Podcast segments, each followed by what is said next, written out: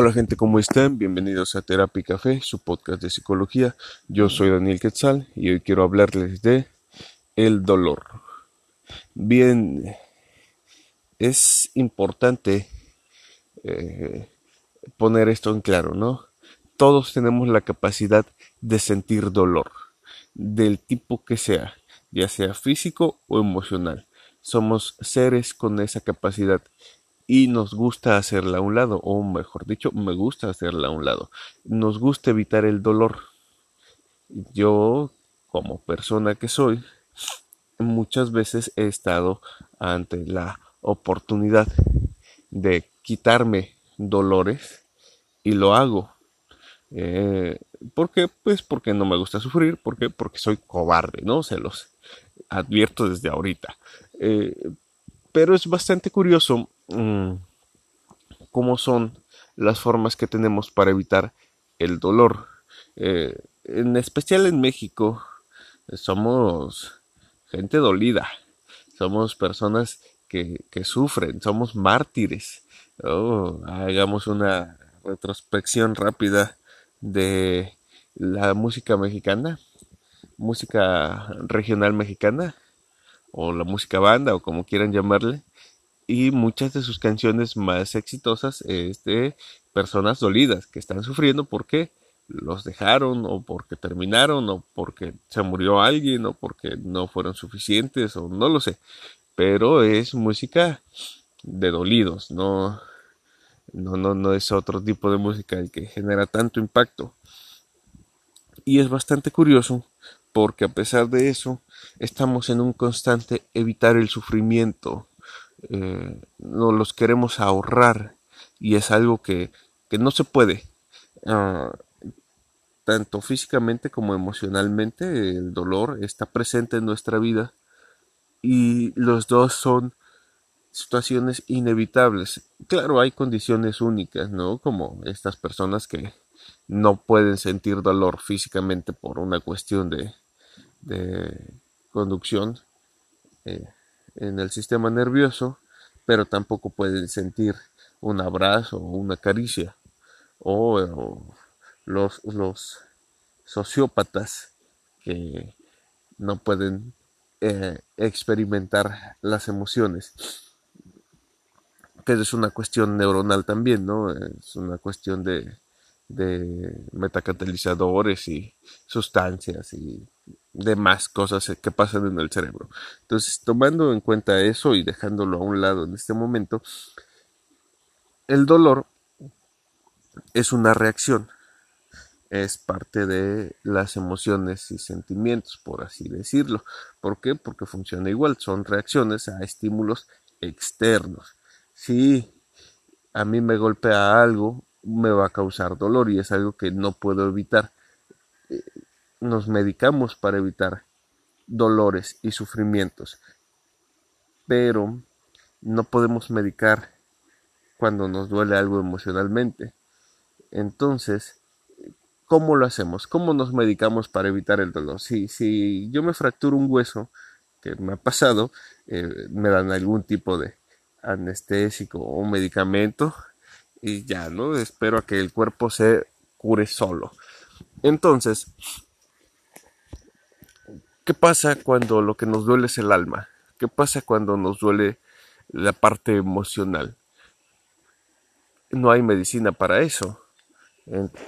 Entonces, eh, la persona, yo en este caso, me he visto en situaciones donde me intoxico, ¿no? Entonces me voy de borrachote cuando estoy dolido y sí, eso hagáis un gallo. Les comento rápidamente, tuve la oportunidad de escaparme a mi pueblo y lo aproveché, ¿no? Porque la cuarentena me estaba volviendo loco. Entonces vamos a estar escuchando gallos a lo largo del episodio. Entonces, cuando yo estoy dolido me voy de borracho. ¿Por qué? Porque es una forma de anestesiarme, es una forma de conseguir un analgésico para el para la emoción, para el sentimiento pero es temporal. Y realmente muy pocas veces me ha servido para superar un sufrimiento.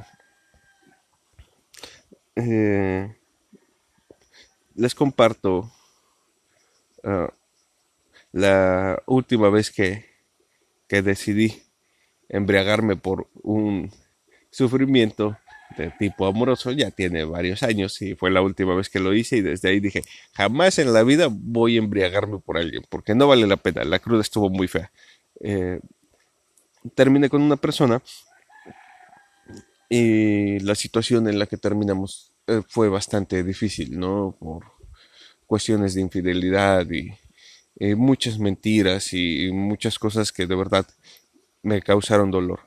Entonces yo decidí ponerme pedo y escuchar banda, porque soy mexicano, ¿no? Entonces, eh, al otro día yo seguía soltero, crudo, sin dinero y muy desvelado. Entonces fue cuando decidí no volver a embriagarme por nadie porque de verdad no vale la pena, me salió más caro, me sentí mal un día entero o dos, no recuerdo. Eh, y seguía soltero. Esta parte de seguir soltero es donde quiero centrarme en este momento. Aunque podamos olvidarnos un momento de la situación, aunque podamos distraernos, aunque podamos salir a pasear, salir a beber, eh, relacionarnos, no sé, cualquier cosa, llegará un punto en el que regresaremos a la situación que nos orilló a buscar algo para evitar el sufrimiento. ¿Por qué? Pues como son soluciones temporales, terminan y la situación sigue presente, la situación que nos está haciendo sufrir sigue presente. Que ojo, también es una situación temporal, pero con temporalidades diferentes. Entonces, ¿cuántas veces no les ha pasado que deciden distraerse un rato y funciona quizá los primeros 10 minutos, 20 minutos, cuando estamos en una situación de sufrimiento y después vuelve a nuestra mente y se hace presente eh, es, es, bastante común que cuando querramos olvidar algo, o al menos a mí me pasa, lo encuentro demasiado presente en mi vida. ¿Qué nos quiere decir eso? ¿Qué es lo que yo entiendo cuando, cuando es demasiado constante lo que me causa el sufrimiento? Pues que debo experimentarlo. Esta es la situación que no nos gusta. Eh, no queremos experimentar el sufrimiento, no quiero yo experimentar el sufrimiento, prefiero batirlo, prefiero embriagarme, prefiero distraerme, prefiero salir a pasear, prefiero reunirme con mis amigos, prefiero leer, prefiero infinidad de cosas antes que sumergirme en mi dolor. Pero cuando ya he intentado todo y no puedo despedirme no puedo despegarme, no puedo abandonar, no puedo ahorrarme ese sufrimiento, no me queda nada más que arrojarme a Él, abrazarlo, hacerlo mío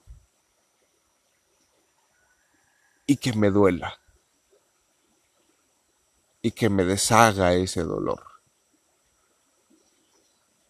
Porque es algo natural es algo humano, es algo que no se puede evitar. Les comparto rápidamente, hace unos meses eh, tuve un accidente, ya lo sabían, ya lo he dicho varias veces, pero quedé algo lastimado de, de mis extremidades, entonces me duelen mucho, ¿no? Y justo ahora que despertaba, me comenzó a doler demasiado mi bracito. Y es algo que he estado viviendo en los últimos meses de noviembre para acá. No es algo que ya pueda evitar. No es algo que el medicamento me ayude mucho a, a disipar. No es algo que vaya a desaparecer de un día para otro. Tal vez nunca desaparezca este dolor. Eh, pero es mi dolor. Y hoy que lo primero que me despertó fue un dolor insoportable en el brazo. No tan insoportable, pero constante. Hoy lo hago mío. Y hoy me hago muy consciente de que muy probablemente durante un muy buen periodo de tiempo voy a vivir con un dolor constante en mi cuerpo. Y no es algo que pueda evitar. Y es difícil aceptarlo, porque hasta hace unos meses mi condición física, si no era excelente, era bastante buena. No podía cargar cosas, moverlas, entrenar, no sé, hacer forja. Y de unos meses para acá, no, no puedo ni hacer ejercicio sin que me duela bastante, no puedo hacer forja sin que eh, tenga que detenerme cada tres minutos o menos. Vaya, perdí varias cosas en ese accidente.